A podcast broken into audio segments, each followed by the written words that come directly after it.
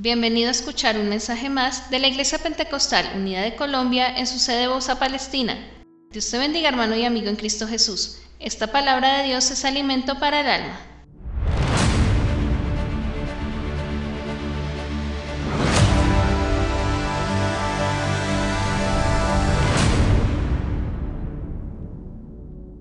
Dios les bendiga.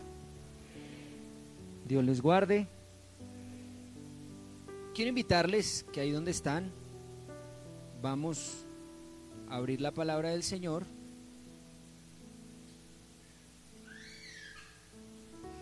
Vamos a leer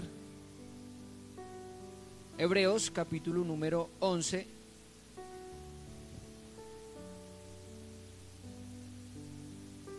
Hebreos capítulo número 11, versículo número 17. Vamos a leer el 17, 18 y 19. Cuando usted esté ubicado puede decir gloria a Jesús. Leámoslo todos a una sola voz que dice. Por la fe, Abraham cuando fue probado ofreció a Isaac. Y el que había recibido las promesas ofrecía ahora su unigénito. Habiéndosele dicho, en Isaac descendencia, pensando que Dios es poderoso para levantar aún de entre los muertos, de donde en sentido figurado también le volvió a recibir. Vamos a leer ese 19 pensando que Dios es poderoso para levantar aún de entre los muertos, de donde en sentido figurado también le volvió a recibir y dando una alabanza a Jesús pueden estar cómodos en esta mañana. En esta mañana quisiera compartir un mensaje con la iglesia del Señor y es que este nuevo año definitivamente lo que nos sostuvo fue Dios, pero el mantenernos firmes en la fe. Todo lo que nosotros hacemos, eh, lo hacemos impulsados por la fe. Usted se bautizó y cree que sus pecados han sido perdonados. ¿Por qué? Por la fe lo creemos. Y creemos que es así. Por la fe, esta mañana usted decidió levantarse y llegar a este lugar sabiendo que a pesar del sueño, usted necesita y yo necesitamos de Dios. No sé si se escucha bien. ¿Sí?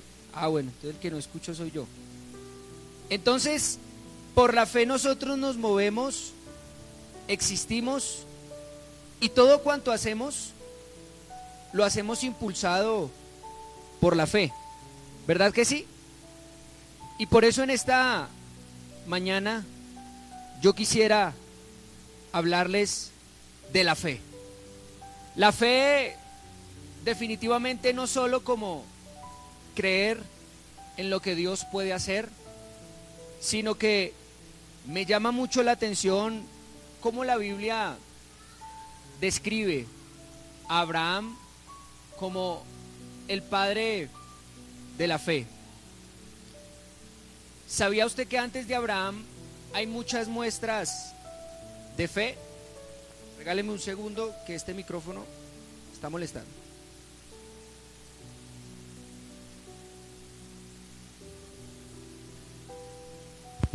Ahora sí estuvo mejor, claro. Entonces, ahora sí me puedo concentrar. Vamos a volver a empezar. Siempre llamó mi atención el hecho de pensar que Abraham es llamado padre de la fe. Y diríamos nosotros, ¿acaso no hubo antes personas que pudiésemos nosotros llamar padres de la fe? Es más, se ha preguntado por qué Abraham y no Noé si el que construyó un arca sin que nunca hubiese llovido fue Noé y no Abraham. Y Noé fue antes que Abraham. ¿O solo yo soy el que me pregunto esas cosas raras? ¿Por qué Abraham, padre de la fe, si hay otros personajes que tienen características especiales que también podríamos nosotros catalogarlos como, es más, por la fe Abel ofreció excelente sacrificio a Dios. Y lo hizo no motivado por la aprobación, sino motivado por querer ofrecer algo a su Dios. Así que es un excelente ejemplo de fe. Podríamos decir que Abel como el primero que ofreció sacrificio a Dios, podríamos nosotros decir que pues fácilmente sería un papá de la fe, ¿no? ¿Por qué Abraham? Es más, Abraham no solo, o más bien, no padre de la fe, sino padre de los que tienen fe, dice la Biblia. ¿Le parece si en esta mañana nos vamos con un mensaje que nos ayude en este año a fortalecer nuestra fe, a entender qué es lo que Dios espera, anhela de nosotros como su iglesia? Quiero pedirle las, los próximos minutos de su atención, no acostumbro extenderme mucho, pero hace poco escuché una historia y digamos que no es real, pero me causó risa. Dice que un equilibrista eh, tomó un lazo y lo lanzó de un edificio al otro y lo amarró de una ventana a la otra y entonces en ese ejercicio apenas estaba el lazo templado, hizo una pregunta. Y la pregunta fue, oiga, un joven que estaba ahí, ¿usted cree que yo puedo pasar al otro lado? Entonces el joven le dijo, pues, pues si usted es equilibrista, me imagino que, pues a eso se dedica, ¿no?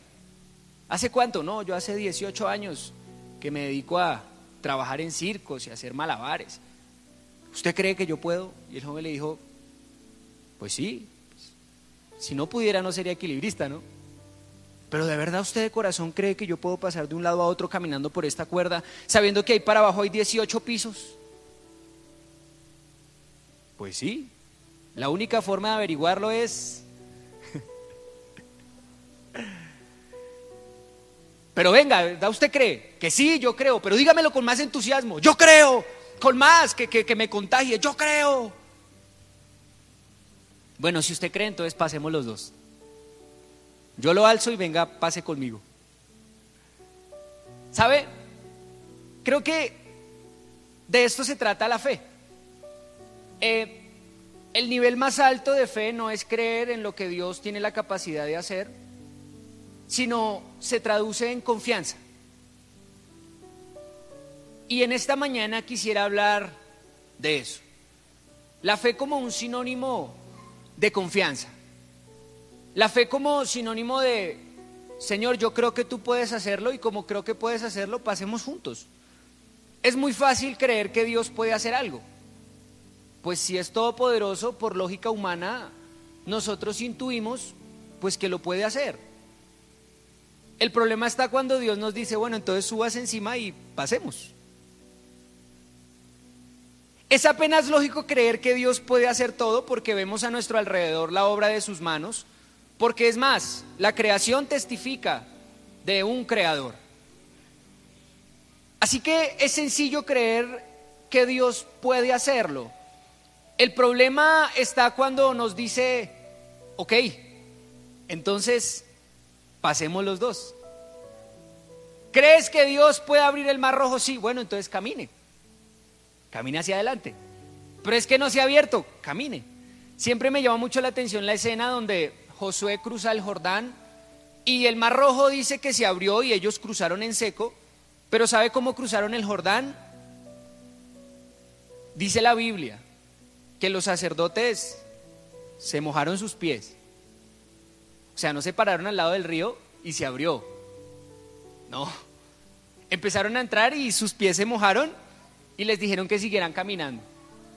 Y entonces ya se dieron cuenta que el agua de pronto les llegaba hasta sus tobillos, pero le dijeron que siguieran caminando. Eso considero que es confianza. Que aunque a veces no podamos ver lo que se supone, deberíamos ver, eh, nuestra fe va mucho más allá de creer que Dios puede o no hacer. Es más, cuando la fe se traduce en confianza, no, ya deja de importar si Dios hace o no hace. Porque haga o no haga, nosotros confiamos que es lo mejor. Y yo quisiera iniciar este mensaje diciéndoles que mucho tiempo pensé que lo que más frustraba nuestra fe eran las dificultades. Mucho tiempo creí que lo que a veces solía, digamos que desvanecer, eh, solía poner a temblar nuestra fe era la escasez, eran los problemas. Pero no es eso. Son las expectativas que tú y yo tenemos hacia lo que creemos que Dios debería hacer. Eso es lo que más afecta a nuestra fe. Nuestras expectativas. Lo que tú y yo consideramos que en la situación X o Y Dios debería hacer. Y como no sucede como tú y yo considerábamos y no cumple con las expectativas que tú y yo teníamos, es que era el momento perfecto para que mi mamá se sanara. Y no pasó. Entonces mi fe se derrumba. Porque es una fe que cree en lo que Dios puede hacer, pero no es una fe que se traduce en confianza. De que si no lo hizo, bueno, está bien. Pues así estaba mejor. O si no es el momento, está bien. Y por eso quise presentarles este panorama de Hebreos capítulo 11, versículo número 17, porque considero yo que es llamado el Padre de la Fe porque es la primera vez en la historia que alguien muestra la fe como confianza en Dios. No solo como creer en la omnipotencia y el poder de Dios, que digo yo que es tan sencillo, sino como alguien que demuestra su fe como la confianza y su fe no solo es fe, sino que es sinónimo de confianza, en el cual se le dice, y usted conoce la historia, Abraham se le dice, entrégame tu único hijo, unigénito hijo. Y entonces Abraham se va caminando y no sé si tú tenías en la mente que es que Abraham pensaba y tenía la esperanza de que Dios le dijese, detente, y que su hijo viviera. No, esa no era la esperanza de Abraham. Abraham iba caminando convencido de que ese día dejaría de ver a su hijo, de que ese día sería el último hola o el último abrazo que le daría a su hijo. Pero sabe, tenía una convicción más grande. Y es, sabe, Dios me dijo que en él me sería descendencia.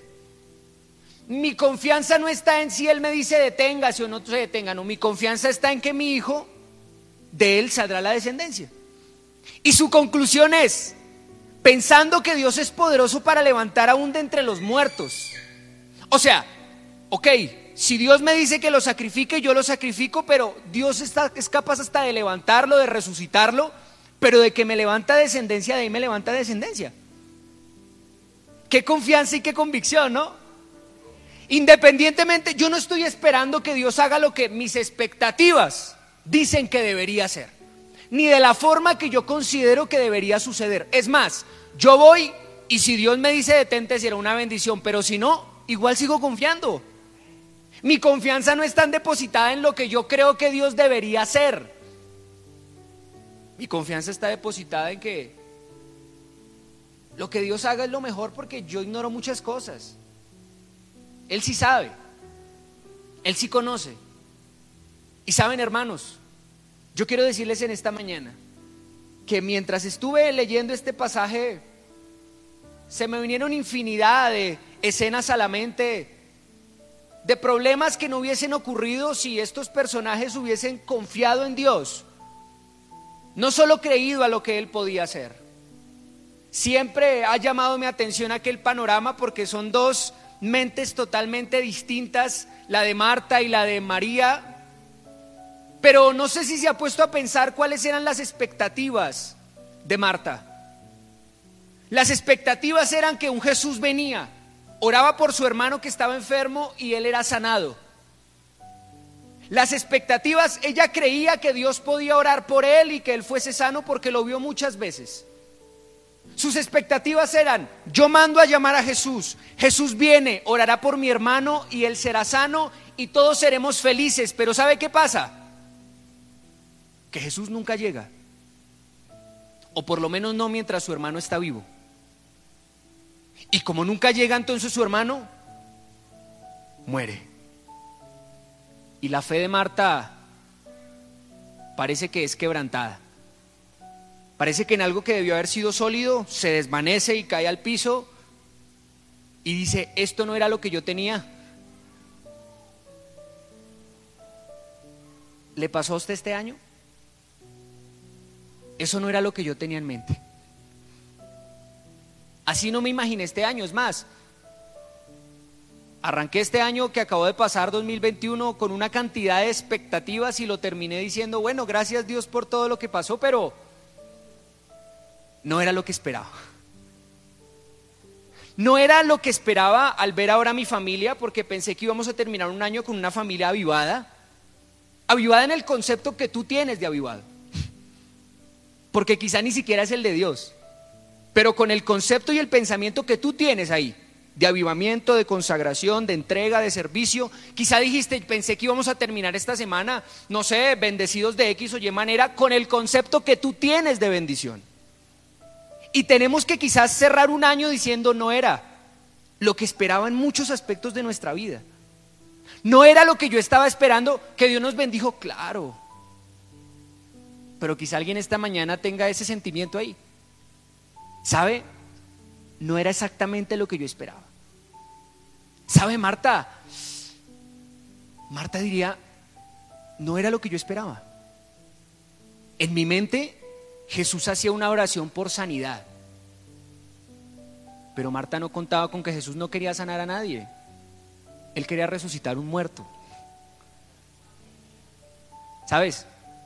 De pronto en esta mañana no contamos con lo que Jesús quiere hacer y sabe, nuestra fe se ha visto debilitada por nuestras propias expectativas. Jesús no quería orar por un Lázaro y que quedara sano. Él quería pararse al frente de una tumba y decir, Lázaro, ven fuera. Y que ante los ojos de todos los que estaban ahí la gloria de Dios fuese evidente. ¿Sabe cuánta gente se reunió ese día? Uf, yo creo que muchísimos.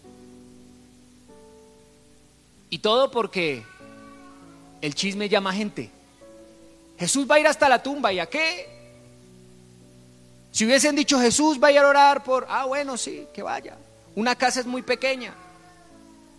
Pero siento que afuera de una tumba era un escenario lo suficientemente grande como para que una gran cantidad de ojos pudiesen evidenciar lo que Dios quería hacer. ¿Sabe, iglesia? Este año he sentido en mi corazón que nuestras expectativas son tan nulas, nuestras expectativas eh, nuestros deseos, nuestros propósitos son tan limitados, son tan efímeros, son tan, quiero un carro rojo y lo compras y te das cuenta que, ah, no era realmente lo que deseabas. Son tan pasajeros nuestros anhelos, son tan vacíos, que me encanta que el predicador nos ahorra un montón de tiempo. El escritor eclesiastés, Salomón, nos dice, ¿saben? No le negué a mis ojos nada de lo que quisieron ver. Traté de buscar mi placer en mujeres y nada. Riquezas amontoné un montón. Músicos tenía los mejores en mi palacio. Pero todo eso es aflicción de espíritu. Y nos ahorra un montón de tiempo diciéndoles, muchachos, voy cinco pasos adelante suyo y allá no está. Allá no está lo que usted lo va a llenar. Muchachos, no solo tenía el mejor trabajo, tenía el mejor puesto. Era el rey de Israel. De ahí para arriba, ¿qué más iba a anhelar? De ahí para arriba, ¿qué mejor cargo? ¿Qué, supervisor? ¿Qué? Estaba lo más top de lo más top. Y, nos, y siendo cinco pasos adelante de nosotros, nos dice, muchachos, quiero decirles que ahí no está. Que no pierdan su tiempo allá. Más bien, conclusión del discurso. Teme a Dios y guarda sus mandamientos porque esto es el todo del hombre. Esa es la conclusión de Eclesiastés. O sea, yo ya caminé por eso. Fui y estoy volviendo mientras usted hasta ahora va. Y déjeme decirle que por ahí no es. Porque nuestras expectativas siempre serán vacías. ¿Qué quieres? Ok, está bien. Pero dime si después de tres semanas de haber comprado ese celular, ya lo tira encima de la cama, ya pierde sentido y valor. Después de ese apartamento que causó tanta alegría en el momento, ya usted lo mira como muy chiquito. Como, oiga, aquí no hay donde extender la ropa. Después de que toda su vida quiso comprarlo. Ya después de que usted adquiere esa moto que tanto quiso, dijo, ay no, es como mejor una 250, esta 200 como que no me da lo que yo quisiera, no me rinde. Esta 300 yo como que quiero mejor una 600. Y te darás cuenta que tus anhelos y mis anhelos para este año, para el siguiente, para el que tú quieras, serán vacíos. Pero es ahí donde es necesario mirar al cielo y si es por primera vez que lo haces está bien. El problema es que nunca lo hagas. Preguntarle a Dios qué quiere con tu vida. Desde el inicio de esta dominical estuvimos cantando, Dios usa mi vida. Pero ¿cómo usar una vida que se la pasa persiguiendo sus propios anhelos, deseos, caprichos? Que todo el tiempo es para sí, que todo lo que busco es para mí, que en mi cronograma no hay tiempo para nadie más porque todos los días tengo cita conmigo mismo y con lo que quiero hacer.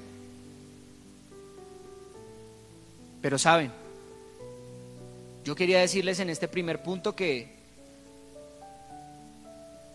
en las expectativas de Marta, de un Jesús orando por un enfermo y que fuese sanado, Dios quería hacer algo más grande que solo eso.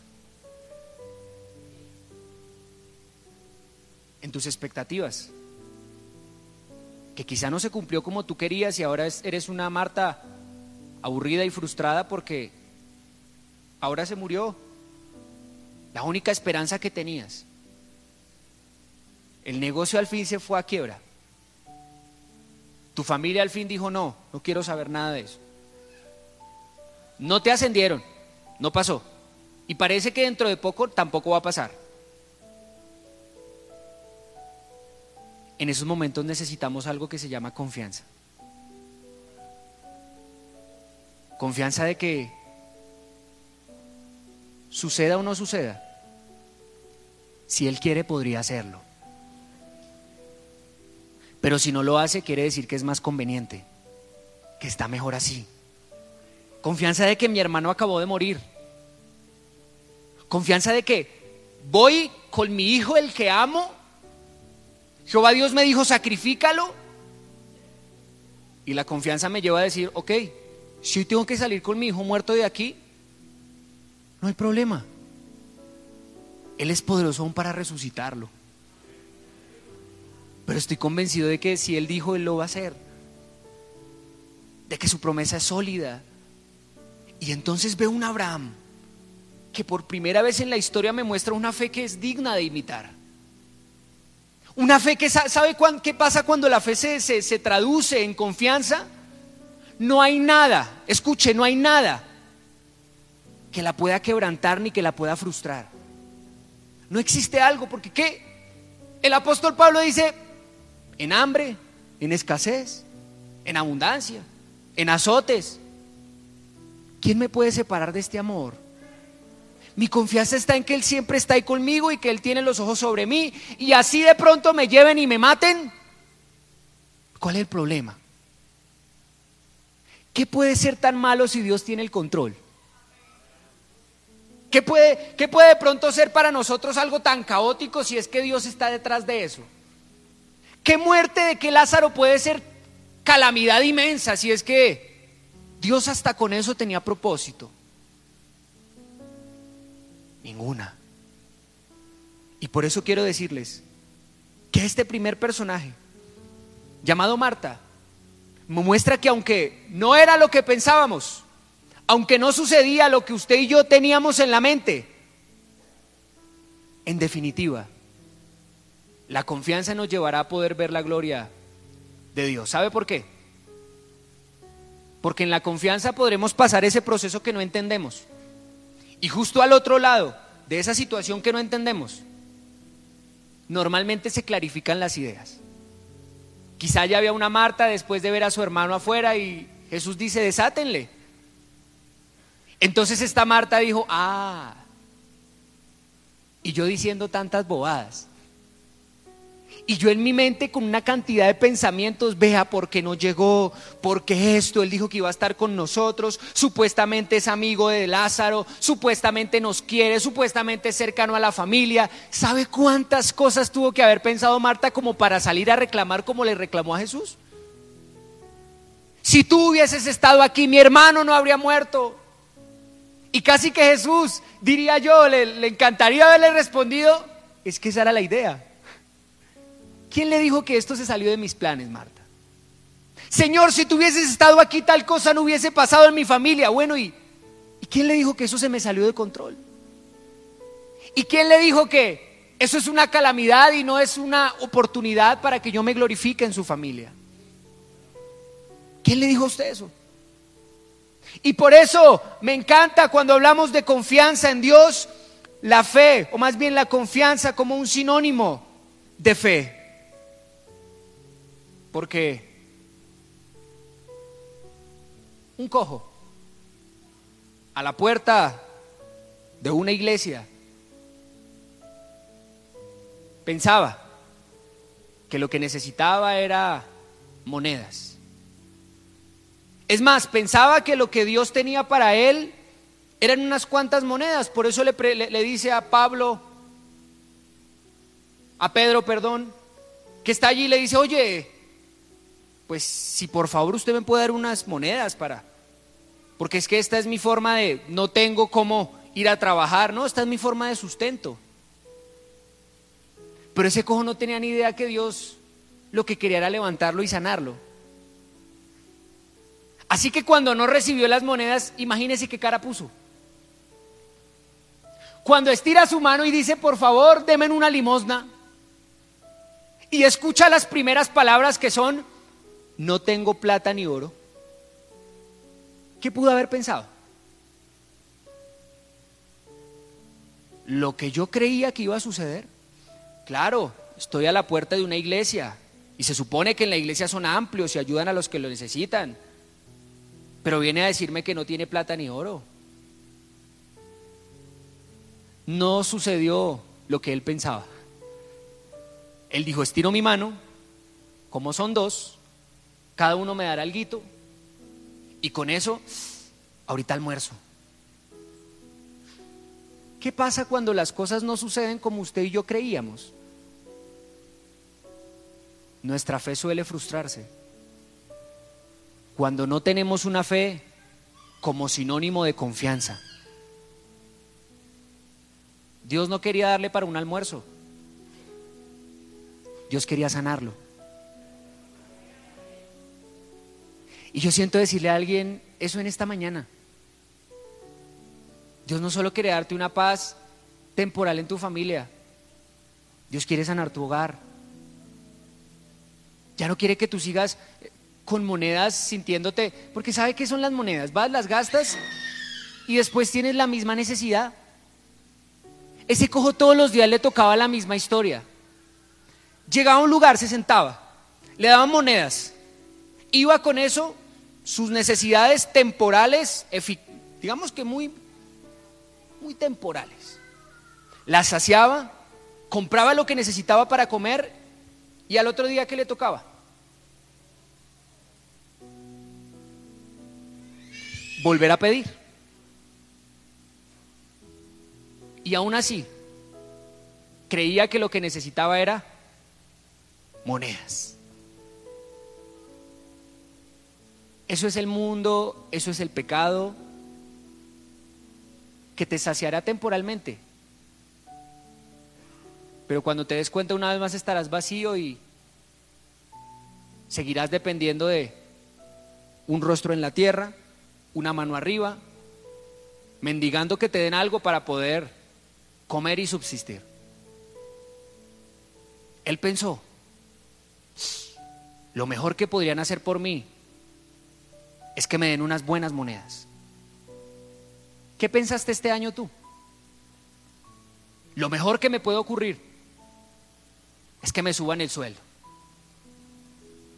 Lo mejor que me puede ocurrir es que, no sé, alguien haga X o Y cosa por mí.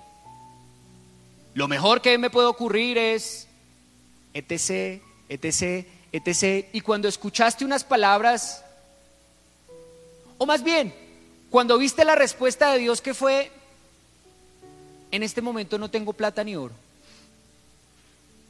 ¿Sabe? Él es el dueño de la plata y el oro, pero como dueño, Él decide cuándo abre puertas y cuándo las cierra. Como dueño, Él decide cuándo bendice económicamente y cuándo no. Como dueño del universo, Él sabe definitivamente de qué tenemos necesidad en el momento, porque, porque si eso te va a destruir, ¿para qué te lo doy? ¿Tú le darías un cuchillo a tu hijo pequeño para que juegue? Muy seguramente no. ¿Tú le darías de pronto algo con lo que se pueda lastimar? Muy seguramente no. Y quizá este año escuchaste de Dios, ese no tengo plata ni oro no quiere decir que Él no tenga como que carece de eso, sino no tengo para ti eso, tengo para ti otra cosa. Quizá no eran las palabras que tú y yo queríamos escuchar y sabe, yo sé que da la sensación de que Estoy predicando un mensaje para ustedes, pero pero casi que estoy resumiendo mi año. Porque Dios habló a mi corazón. Y solo pensé, ¿cuántos más en esta mañana necesitan entender que la fe ya debe dejar de ser, Dios me puede dar mucho, y debe empezar a ser, yo confío en Él. ¿Cuántos de nosotros en esta mañana la oración debe dejar de ser, Señor, yo sé que tú eres el dueño de la plata y el oro y puedes darme plata y oro? Y debe empezar a ser, Señor, yo confío que lo que usted me da en el momento es lo que yo necesito. Y confío que tiene la capacidad de que en cualquier momento manda un apóstol y le dice, oiga Pedro, vaya, pesque, abra un pescado, saque una moneda, y pague sus impuestos y los míos. Y sabe, una fe que se traduce en confianza es una fe de un Pedro que se ha puesto usted a pensar que él no pregunta. Él nos dice, pero ¿qué? Una mojarra, ¿qué tiene que ser? Solo confíe y haga caso. Solo confíe y permanezca fiel. Porque la fidelidad hace parte de la confianza. Y sabe una cosa, hermano, una de las, digo yo, historias que me parecen más hermosas ocurren con Pedro aquella noche en que lo iban a, a matar. A Pedro lo apresan en una cárcel. Y resulta que al siguiente día había una fiesta llamada la fiesta de los panes y levadura. En esas fiestas no mataban a nadie ni le hacían daño a nadie. Así que tenía que esperar que pasara la fiesta para ahí sí. Y siempre vi un Pedro que vio los milagros de Jesús, que en algún momento se jactó diciendo, yo iré contigo hasta la muerte y si me toca hacer lo que me toque hacer, yo voy con usted. Pero todos sabemos qué pasó al final de la historia. Lo negó. Ahora veo un Pedro que su fe es una convicción distinta. Ya no es en referencia a lo que Dios va a hacer o puede llegar a ser, sino en referencia a que en Él está puesta mi confianza y si Él decide hacer está bien. Si Él decide no hacer también está bien. Y entonces dice la palabra del Señor que una noche antes, Pedro se quedó dormido. Yo sé que la Biblia no lo dice, pero pero a usted a usted no le vuela la cabeza o su imaginación al pensar como una persona que sabe que al día siguiente lo van a matar se queda dormido. Es más, si cuando usted tiene que viajar no puede dormir. Si cuando usted y yo tenemos algo, alguna tarea pendiente, nos desvela. ¿Se ha puesto a pensar que es un Pedro que sabe que al día siguiente lo van a matar? Y dice la Biblia que llegó un ángel y lo despertó. Se quedó dormido. A mí me transmite muchas cosas esta historia. ¿Qué nivel de confianza tienes, Pedro?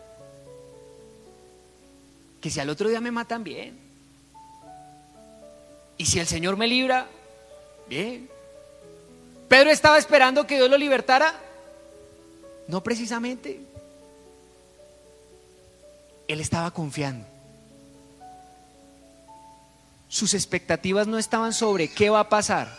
Sus expectativas no estaban sobre debería suceder X o debería suceder Y.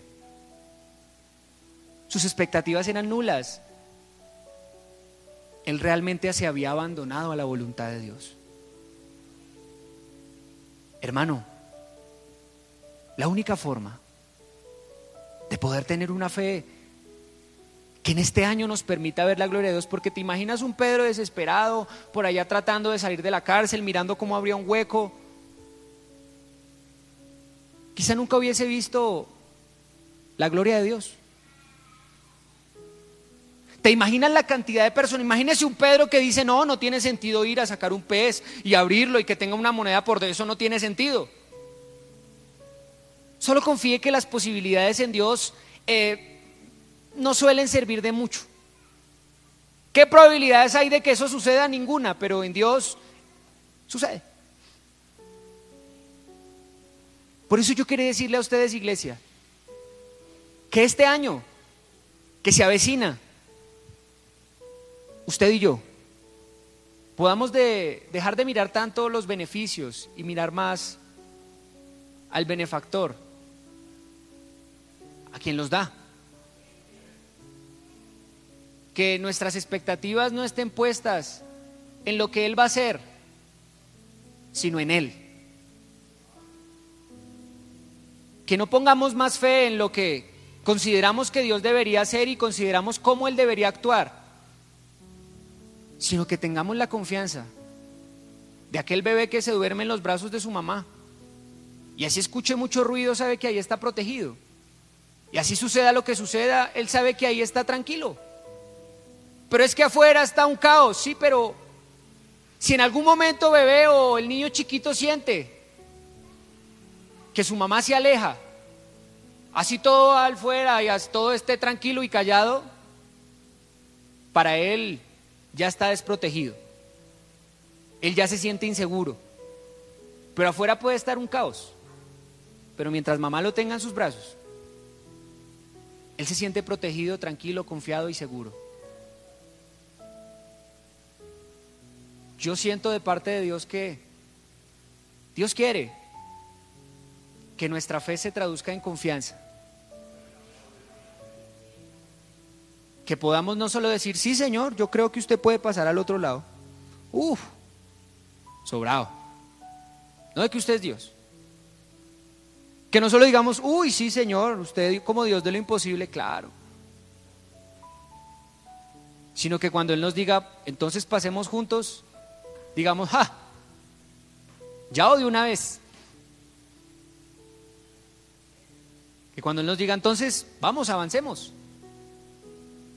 Pues vamos. Que podamos como la convicción de Abraham decir, Señor, si usted tiene que resucitarlo para cumplir la promesa, usted lo resucitará. ¿Sabe cuál era la única forma de que Lázaro saliera de la tumba? Y obedeciera la voz de Jesús. Resucitando. Era la única forma. Por eso decimos que la palabra de Dios da vida. Porque la única forma de cumplirla es estando vivos.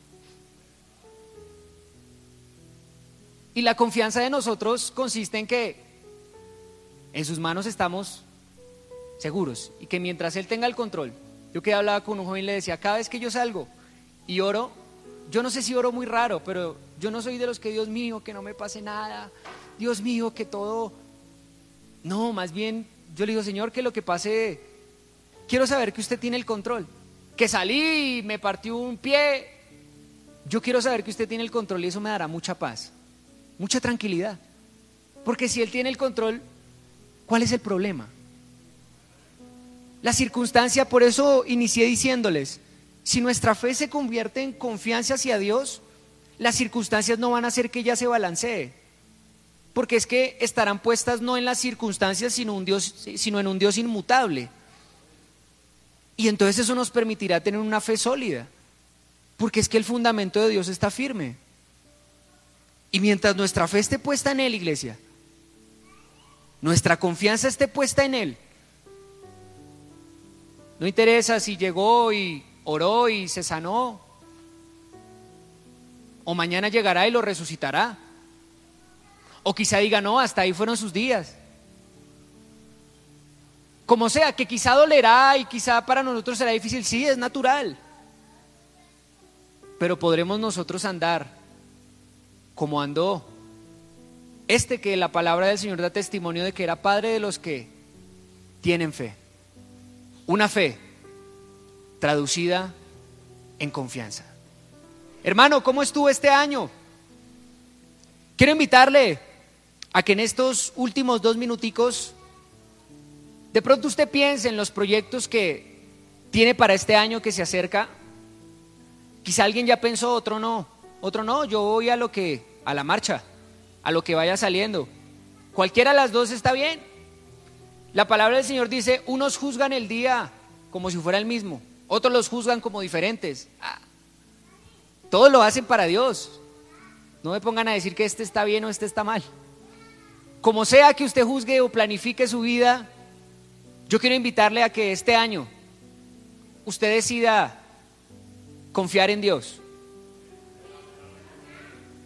Que en este año las circunstancias no pongan a tambalear su fe. Que en este año las expectativas estén es más bien sobre nosotros. No sobre lo que consideramos que no, no, sobre nosotros. Expectativas de a ver cómo vamos a afrontar este problema que se viene. A ver cómo vamos a tomar esto que sucede, cómo vamos a tomar esta calamidad doméstica. ¿Con confianza hacia Dios? ¿O como normalmente lo hago, derrumbándome porque no era lo que esperaba? Quiero invitarle que en esta mañana usted esté en pie. Y sabe, este año que está iniciando, lleno de muchísimas cosas, nos esperan, digo yo, muchísimas cosas, unas que consideraremos buenas. Vuelvo a este punto. Unas que usted va a considerar buenas y otras que va a considerar malas. Pero lo que usted y yo consideremos va a estar sesgado por muchas cosas que ignoramos. ¿Listo? Lo que para usted a veces es bueno, resulta que no era tan bueno. Las cosas que a veces consideramos malas, resulta que a veces son aquellas que es lo mejor que nos pudo haber pasado para que reaccionáramos, para que tomáramos otro rumbo, para que Dios moldeara nuestro carácter. Así que lo que consideremos que vaya a suceder este año, dejémoslo en un segundo plano y que nuestros proyectos, o más bien, que los proyectos que Dios tiene con nosotros, convirtámoslos en nuestros. Que no solo sea el propósito de Dios en nuestra vida, sino apropiese de eso. Que esa sea ahora la razón, el motor que nos impulse este año. Señor Jesús, estamos delante de tu presencia, Señor.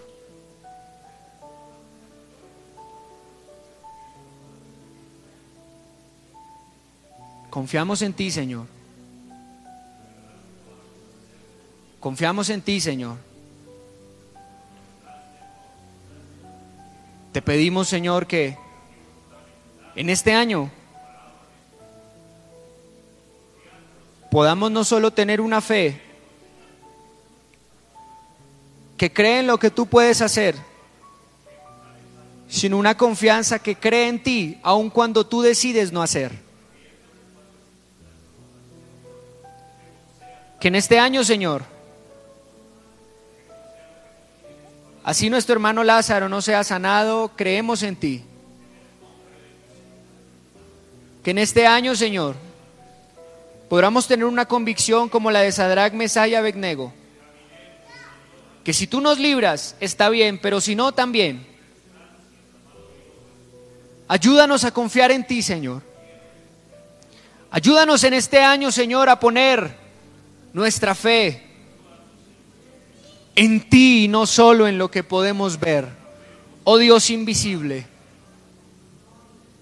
En el nombre, en el nombre de Jesús. Amén. Y amén. Quiero invitar a la iglesia a que me acompañe a hacer una oración. Y es por esos proyectos que hay. He sentido en esta mañana que, ya sabiendo de dónde o dónde depositamos nuestra fe y que nuestra confianza está es en Él. ¿Qué tal si presentamos los anhelos de este año? Yo quisiera que hiciéramos una oración y presentemos esas cosas que hay en nuestro corazón y le digamos, Señor, esto es lo que quisiéramos. Como seres humanos nos proyectamos. Pero si usted quiere otra cosa, por mí está bien. Señor Jesús, sus pensamientos son más altos que los nuestros. Señor, tus caminos son más altos que los nuestros. Presentamos delante de tu presencia como iglesia, Señor, como tus hijos. Tú conoces mi corazón, Señor, en esta mañana.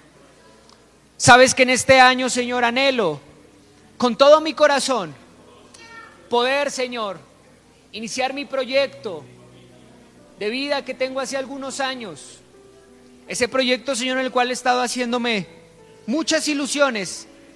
Tú conoces, Señor, las motivaciones que hay en mi corazón. Pero quiero presentarlo delante de ti porque si hay algo más importante que lo que yo deseo, es lo que tú deseas conmigo. Por eso en esta inicio de año quiero presentar esos anhelos que creo que tú los has puesto en mi corazón. Y si no, Señor, quiero decirte que para mí es prioridad tu voluntad. Quiero decirte, Señor, que por encima de cualquier otra cosa, como iglesia, anhelamos cumplir tu propósito, anhelamos trabajar para ti, anhelamos hacer algo en pro de tu obra. Y que en este año, Señor, tú nos lleves donde quieras llevarnos. Que en este año, Señor, tú nos pongas donde quieras ponernos, colocarnos. En el nombre de Jesús. Amén y amén. ¿Alguien puede rendir un aplauso a Jesús en esta mañana?